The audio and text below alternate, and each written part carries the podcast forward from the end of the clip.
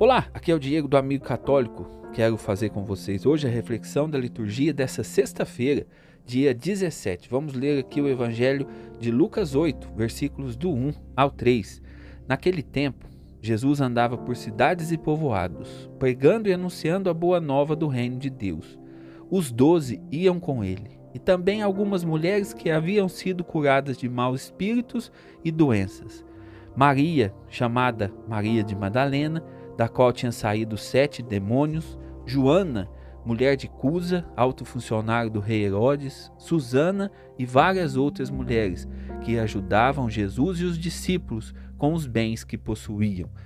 Então aqui, palavra da salvação. Glória a vós, Senhor. Então aqui no evangelho de hoje, nós vemos aqui este grupo de mulher que cuidava, que ajudava os apóstolos na sua missão de anunciar.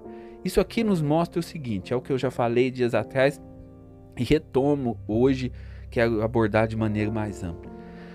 Todos, absolutamente todos, têm a sua importância quando se diz em anúncio do Evangelho, quando se fala em proclamação da Boa Nova. Todos somos chamados a entrar nessa dinâmica de servir e cada um com o seu dom é chamado a entrar nessa barca que é a igreja. Em primeiro lugar, você, católico, é chamado a engajar na igreja, a engajar na sua paróquia, achar aí uma pastoral que está precisando, por exemplo. É, hoje aqui na minha cidade existe algumas pastorais, por exemplo, a Pastoral da Saúde. A Pastoral da Saúde faz um belo trabalho junto aos doentes, aos enfermos, oferecendo cadeira e auxílio para aquelas pessoas que necessitam, oferecendo pessoas para passar a noite com doente que às vezes tem poucos familiares, enfim, realiza uma missão muito bonita. Existe a pastoral do batismo e tantas outras pastoral. Mas não importa qual pastoral você vai, todas as pastorais têm a sua importância. Toda a missão é grande. Se nós enxergamos como pequena, é porque nos falta fé. Porque olha aqui, os apóstolos e Jesus viviam na correria. A vida de Jesus foi uma vida assim corrida o tempo todo. Jesus mesmo falou: o filho do homem não tem aonde reclinar a cabeça. Jesus estava ativo o tempo todo, mas precisava dessas mulheres aqui para poder prover ali o que eles iriam comer, cuidar das roupas e tudo mais. Então, por trás dos apóstolos existiam ali um grupo de mulheres que estavam empenhados no cuidado dos apóstolos. E esse grupo de mulheres foi essencial para a palavra para que essa palavra que Jesus anunciasse, anunciava, chegasse no coração das pessoas. Porque se os apóstolos tivessem que andar, pregar, ensinar e ainda lavar roupa e ainda preparar a comida, se eles tivessem que agir assim, eles não davam conta da missão. Então, por isso que não existe, é uma companhia de pesca. Cada pessoa tem a sua importância.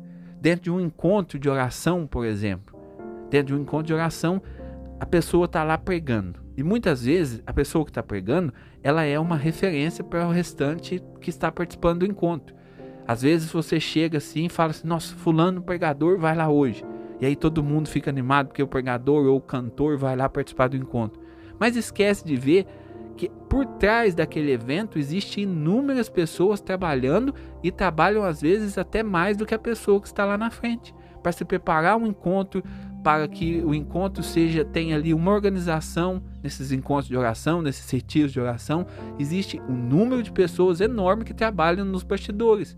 Agora, você fala assim: "Não, mas o mais importante é o pregador". Mas e se o pregador ou o cantor, a pessoa que foi lá, tá lá na frente ministrando, e se ela tivesse que limpar o banheiro, se ela tivesse que cozinhar e se ela tivesse que fazer todos os afazeres? Não ia dar certo nenhum encontro ia funcionar. Então, nessa companhia de pesca que a igreja não tem uma pastoral que é maior do que a outra, não tem uma missão que é maior do que a outra, não tem. Estamos todos juntos, unidos, com o mesmo objetivo, que é levar a boa nova, que é fazer que essa experiência com Jesus aconteça no coração das pessoas. Essa é a nossa missão. Às vezes acontece divisão dentro da igreja, às vezes acontece até brigas dentro da igreja por conta disso, por conta daquilo. E essas brigas, essas divisões acontecem porque nos falta experiência com Jesus. Se nós tivéssemos experiência com Jesus, seja qual for a minha espiritualidade, eu não ia julgar mais do que a outra e junto nós iríamos caminhar. Agora não. Se a gente se deixar levar pelo pecado, vai ficar aquela inveja. Existia um, um movimento, um encontro que eu fiz parte uma vez, que as pessoas ficavam escolhendo qual palestra queria fazer e tinha lá a última palestra. Todo mundo queria fazer a última palestra. Tinha uma palestra do sábado à noite que era mais importante ali. As pessoas ficavam querendo aquela palestra para si. Oh meu Deus, que egoísmo! Às vezes nós queremos ser grandes, às vezes nós queremos aparecer. Mas Jesus mesmo nos falou: quer ser servo? Seja o último, fique em último lugar. Eu, graças a Deus, nunca tive muito problema com isso, não, sabe? Porque na minha vida de, de pregador, eu, eu, nunca fui de escolher nada. Se eu puder escolher, eu escolho sempre é, o horário que sobrar ou o horário que ninguém gosta. Porque aí a, aquela expectativa que se cria ao redor da pessoa fica menor. Como que eu vou chegar e vou falar assim? Eu quero fazer a palestra principal porque eu sou bom demais. Eu sou um dependente da graça de Deus e do Espírito Santo. Então, qual palestra que eu escolheria fazer? Nenhuma que Deus me pedir, a que Deus me enviar. Essa é o que eu vou fazer. Porque sem o Espírito Santo eu não sou capaz de chegar lá e não sou capaz de fazer nada. Nós necessitamos do Espírito Santo, nós somos necessitados do Espírito Santo, nós estamos a serviço e nesta grande barca não existe uma pessoa que é maior do que a outra. Todos nós somos iguais. Cada um tem a sua importância dentro da igreja e todos somos chamados. Agora, existe também o primeiro chamado nosso também é participar da comunidade. Já falei aqui. Agora, existe também esse chamado de falar para o mundo de Jesus. Nossa vida de fé, ela não pode ser restrita à minha paróquia. Eu não posso ter vida de fé e ser cristão só quando eu estou na minha paróquia, só quando eu estou servindo. Não. Meu cristianismo, a minha vida, ela precisa ser voltada para Jesus. Eu não posso me voltar para Jesus só no momento que eu vou trabalhar. Vou ter encontro hoje, então hoje eu vou mudar. Hoje eu preciso ter paciência que eu tenho encontro. Não. A sua vida precisa falar de Jesus a sua vida precisa, na sua vida precisa acontecer essa busca, esse desejo de Jesus, porque senão a sua missão não vai fazer muito sentido. E dentro da nossa vida, do nosso cotidiano, creio aqui que eu falo para a maioria de leigos, nós temos as nossas missões pessoais também, que é falar de Jesus para o mundo, falar de Deus para o mundo. O mundo que muitas vezes não quer ouvir a palavra, mas não tem problema. Nós somos chamados e precisamos falar de Jesus. Ah, mas como? Por exemplo, vou dar aqui alguns exemplos bem práticos para vocês entenderem. A pessoa que é advogado, ela é chamada a falar de Jesus, a viver de maneira honesta, a tratar bem as pessoas e a tratar bem todos, não apenas os ricos, não. Gente, eu tenho uma tristeza. Esse dia eu fui num lugar comprar um negócio e tinha lá uma pessoa importante. Parecia que eu era invisível. Eu tenho 1,82m, cento e poucos quilos, para não falar cento e tantos quilos, cento e poucos quilos, parecia que eu estava invisível, parecia que eu não estava vendo. E isso não é falar de Jesus. Quando eu acredito em Jesus, eu vou dar a mesma importância para uma pessoa pobre para uma pessoa rica. Então, por exemplo, advogado, se você trata os seus clientes com justiça, se você busca fazer o bem e ser justo na sua profissão, você está falando de Jesus.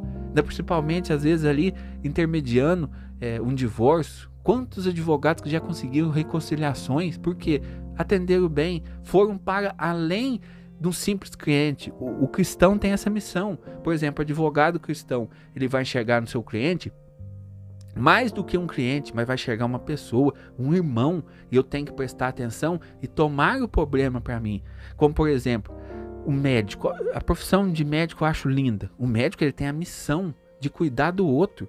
E se você é um médico cristão, você vai ver o outro não como apenas mais um paciente, mas você vai ver o outro como um filho de Deus, como um irmão que Deus está enviando ali que você precisa cuidar como se fosse o próprio Cristo. E você vai cuidar daquela pessoa com carinho, com amor. Se der uma brecha, você vai falar alguma coisa de Deus, fala, tenha fé, tenha esperança, e aquela pessoa vai ver em você o Cristo. E assim vai continuando. A farmacêutica, por exemplo, eu vou na farmácia comprar remédio, Aí vê lá aquelas velhinhas com a dúvida, querendo tirar uma dúvida, e às vezes é chato pra caramba atender e ter que ficar ali falando, mas atenda com carinho. Não enxerga ela como mais uma velha chata que vem te tomar o tempo. Não, enxerga ela como uma irmã, como Cristo que vem tá te pedindo ali algumas explicações. Aí você observa que este ser cristão, ele vai fazendo a diferença na sociedade. A sociedade que revestida de cristão teria que ser uma sociedade onde o amor imperasse, onde não imperasse o lucro obsessivo, onde não imperasse apenas o desejo de poder, mas imperasse o desejo de amor. E não importa a sua profissão, enxergue as pessoas, as coisas, os seus amigos, os seus companheiros de trabalho para além do que eles são, ainda que sejam difíceis. Enxergue como Cristo e aí você vai amar, e aí você vai cuidar, aí você vai escutar mais e você vai viver uma vida de missionário, falando de Jesus também no seu trabalho.